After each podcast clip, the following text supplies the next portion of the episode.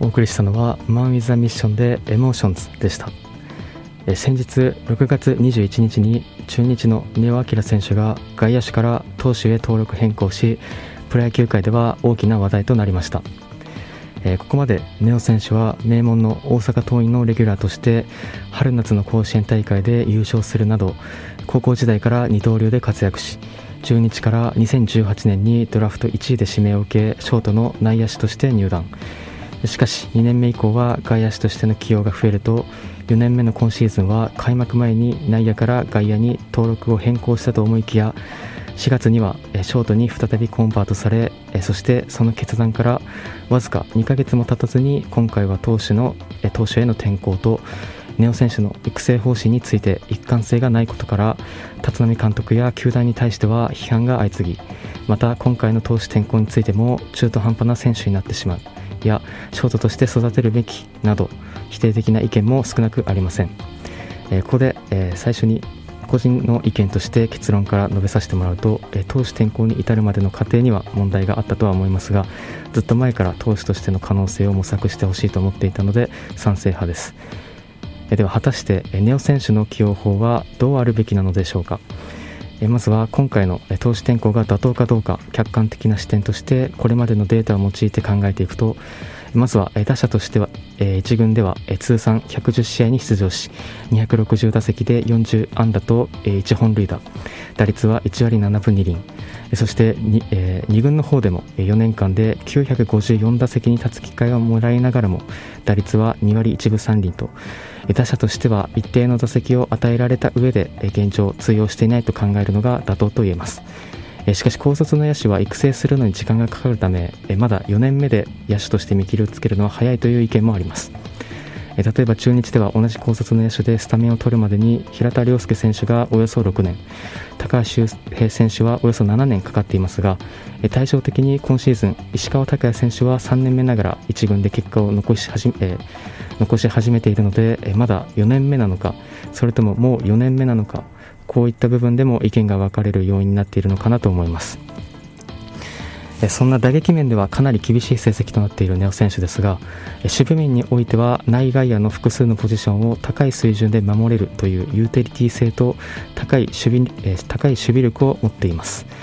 ベネオ選手は本職のショートの他に2軍で2塁や3塁を守る機会もありまた同じポジションのリーグ平均選手と比べどれだけ失点を防いだかを表す UZR という指標で見ると今シーズン2軍でのショートとしての UZR は592.1イニングで3.2これは同じポジションの選手の中では2位の数値と一定の守備力は有していてそして外野に関してはすでにプロ野球でもトップレベルの守備力を誇り2021年は443イニングでレフトが6.7ライトが2.6で計9.3でこれを1000イニング換算した場合だと20.9となり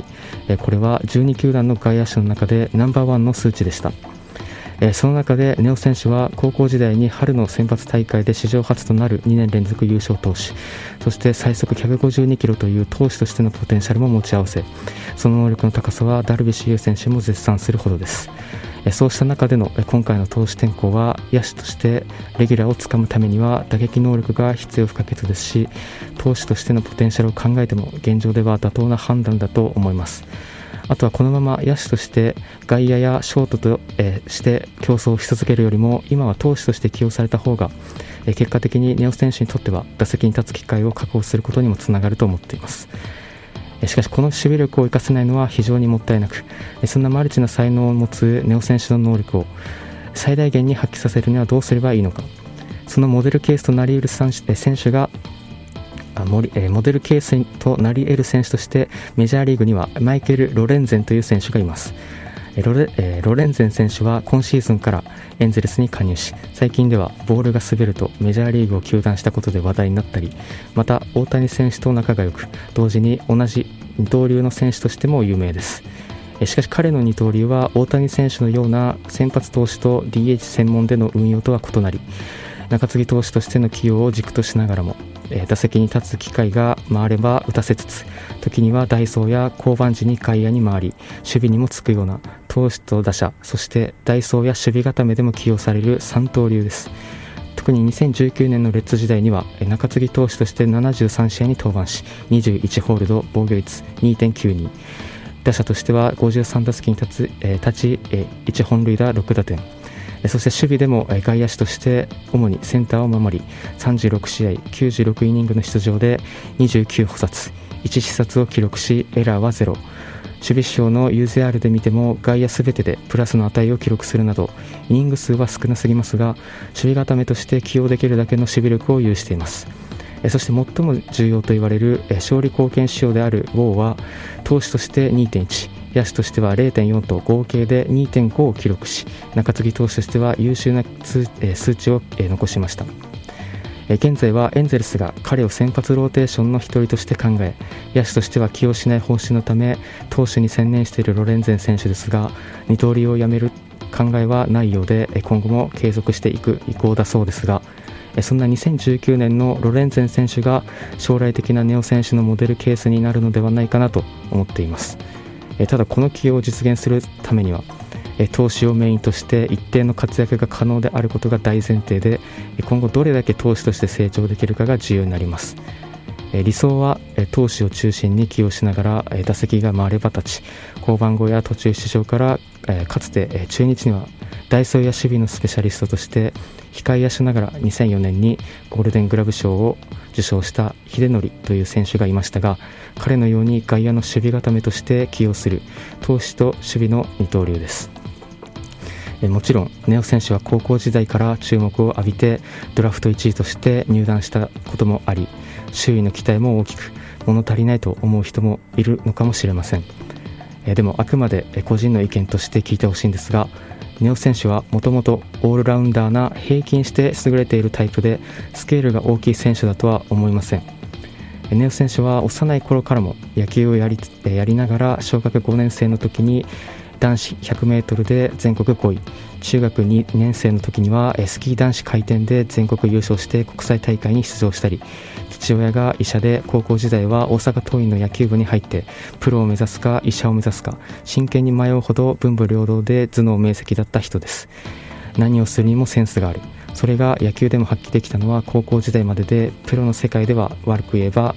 器用貧乏になってしまう。でもよく言えばユーティリティ性があると思っています。これをどう解釈するかで選手起用の幅を格段に広げられるユーティリティプレイヤーという存在の中でもネオ選手は特別な存在になれると思っています。最後に野手から投手に転向するケースは現役ではオリックスの長薬選手や日本ハムで育成の姫野裕也選手など極めて稀ではあるものの決して前例がないということはなくメジャーリーグでは主に歴代2位の通算601セーブのトレバー・ホフマン氏や主にドジャースのクローザーとして有名な現在はブレーブスのケンリー・ジャンセン選手などリリーフとして成功を収めた選手が多いです。かつて中日の守護神としてプロ野球史上最多となる407セーブを挙げた岩瀬仁樹さんも本格的な投手に挑戦したのは今のネオ選手と同じ22歳ですしまだまだこれからです。そしてこれは完全に主観ですがネオ選手は投手として成功すると思っています。なのでネオ選手はこれからどんな選手になっていくか注目です。ということでこの後はシーマーさんでエンディングです。